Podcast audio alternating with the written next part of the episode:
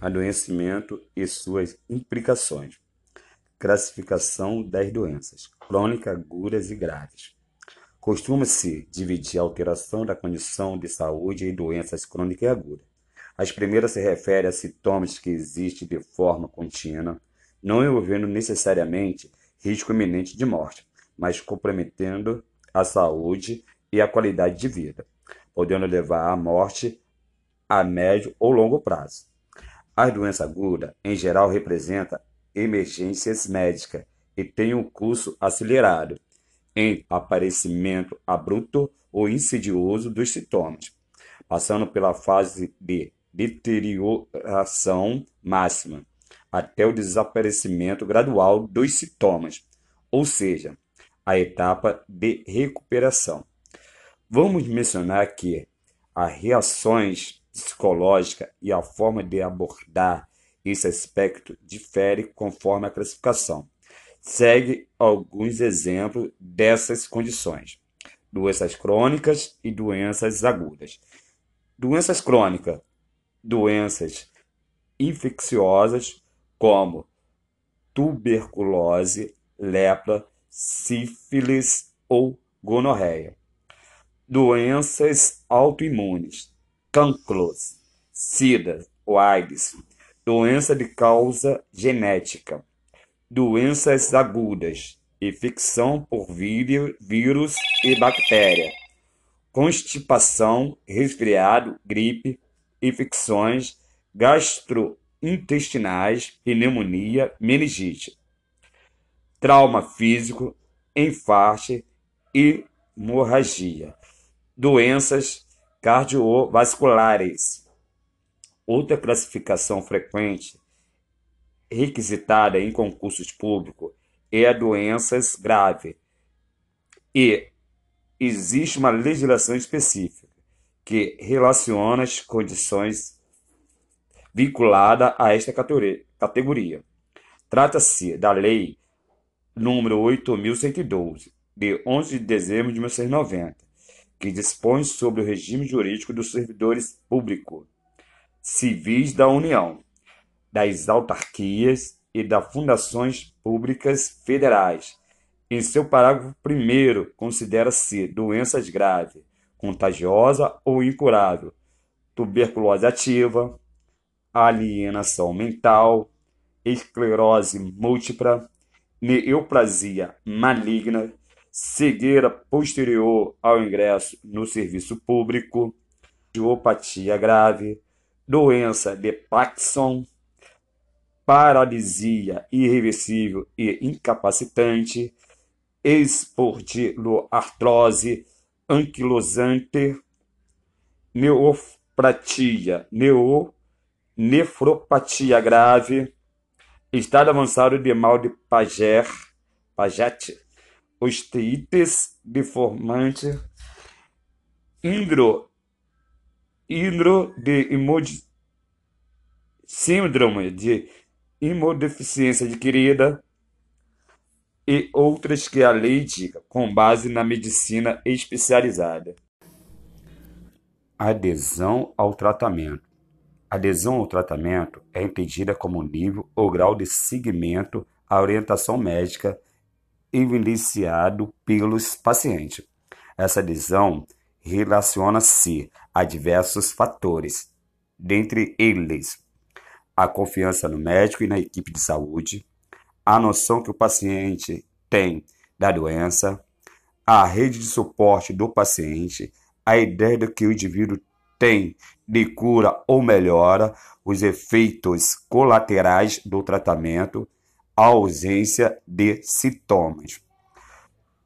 Todos são elementos que interferem na, na maneira como o paciente vai encarar as orientações sobre o tratamento.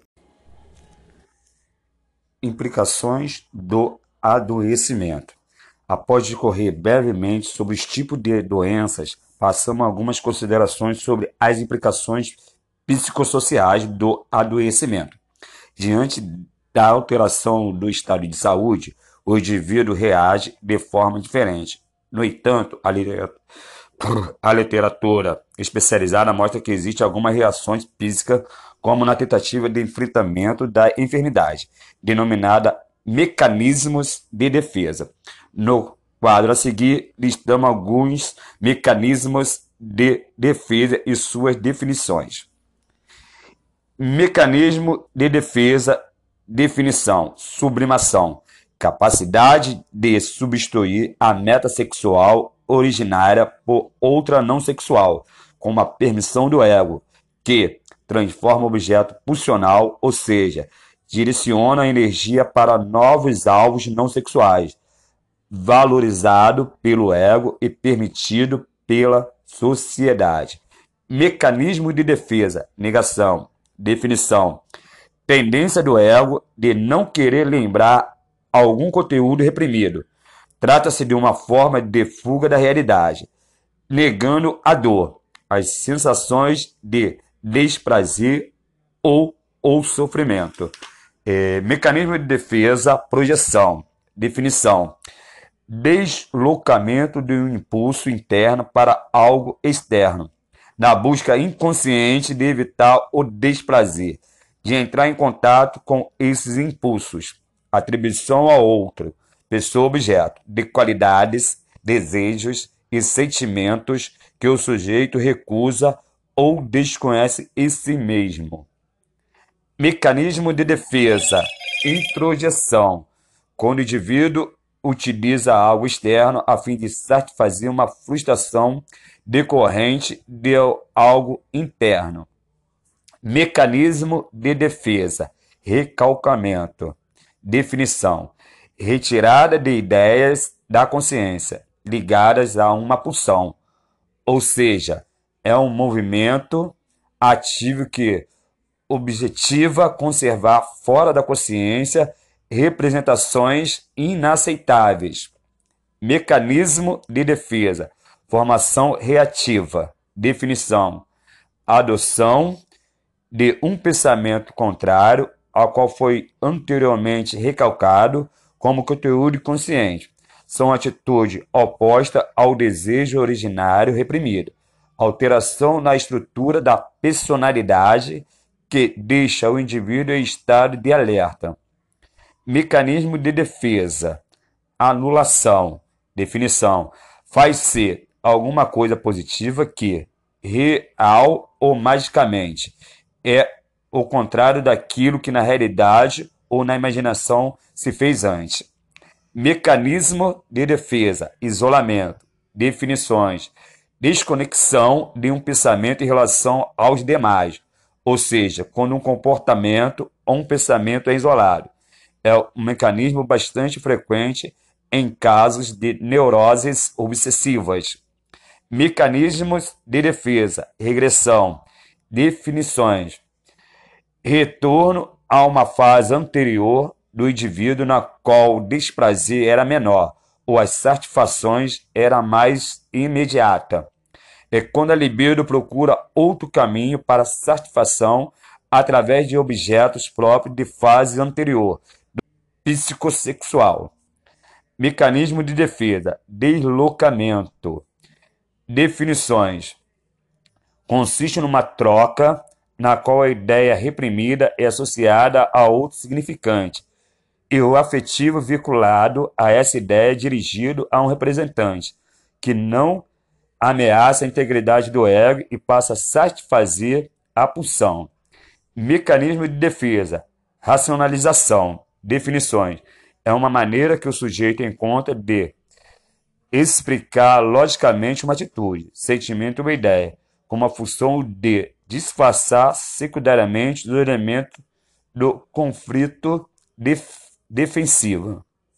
Mecanismo de defesa, idealização, definições, exaltar o engrandecimento do objeto sem alteração de sua natureza relaciona-se figuras de autoridade, de afeto ou de reconhecimento de saber.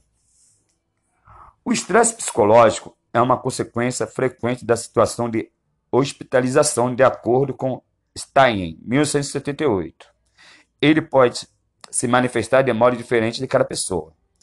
O ferido autor lista oito categorias de estresse psicológico. Saber: 1. Um, ameaça básica à integridade narcísica. 2. Ansiedade de separação. 3. Medo de estranho. 4. Culpa e medo de retaliação. 5. Medo da perda de controle. 6. Perda de amor e reprovação. 7. O medo da perca ou dano à parte do corpo. 8. Medo da morte ou da dor. Em relação à criança, hospitalização infantil pode gerar quadro de depressão analítica, caracterizada por perda gradual de interesse por meio perda ponderal de peso, comportamento estereotipados, tais como balanceios, em geral decorrente de vivências de abandono e negligência. Tanto os eventos decorrentes do ambiente hospitalar, fonte externa, quanto os, os, os sentimentos, pensamentos e ideias da criança sobre a sua doença, forte, fonte interna, são fontes de ansiedade para a criança hospitalizada. Mas não é apenas a criança que vivencia situações de estresse frente ao adoecimento. Lima, em 2000, lista cinco causas do sofrimento do adolescente diante de um quadro oncológico, ou seja, de um câncer. 1. Um, hospitalização. 2. Restrições das atividades cotidianas. 3. Terapêutica agressiva. 4. Medo da morte. 5. Alteração da autoimagem. Daí a relevância da presença de um psicólogo, psicóloga especialista no manejo e assistência a pacientes com câncer. Instituições de saúde que acolhem essa clientela, criança, adolescente e adulto. Dentre as outras profissões, psico-oncologista, estão previstas intervenções com o paciente, com a família e com a equipe de saúde. Em relação ao paciente com câncer, a atuação do psico-oncologista deve abranger quatro âmbitos: a prevenção, o paciente, a família e a equipe de saúde. Em relação ao paciente, 1. Um, auxiliar no momento do recebimento do diagnóstico, informar sobre a doença. 2. Esclarecer os tratamentos que serão submetidos, bem como os possíveis efeitos colaterais e como lidar com eles. 3. Ajudar o paciente a enfrentar a doença através de técnicas específicas visando participação ativa na evolução do tratamento. 4. Esclarecer os direitos dos pacientes e sua família. Em relação à família, 1. Um, preparar a família para lidar com possíveis modificações no comportamento do paciente incluindo dificuldades físicas, emocionais e sociais. 2. Facilitar a comunicação com o paciente, equipe e com as pessoas com quem convive. 3. Orientação contra a doença, tratamento e emoções do paciente. 4. Ajudar a família e o paciente a compartilhar seus medos, expectativas e emoções, visando um, uma melhor comunicação e uma união nesse momento difícil. 5. Auxiliar em todas as etapas da doença, desde o diagnóstico até a resolução.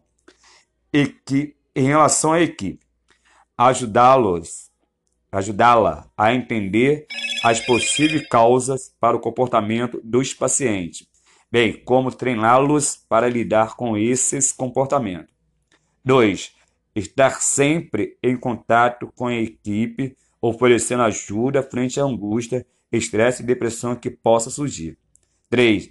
Trabalhar com a equipe a questão da morte e do morrer, para que não interfiram na saúde mental do profissional.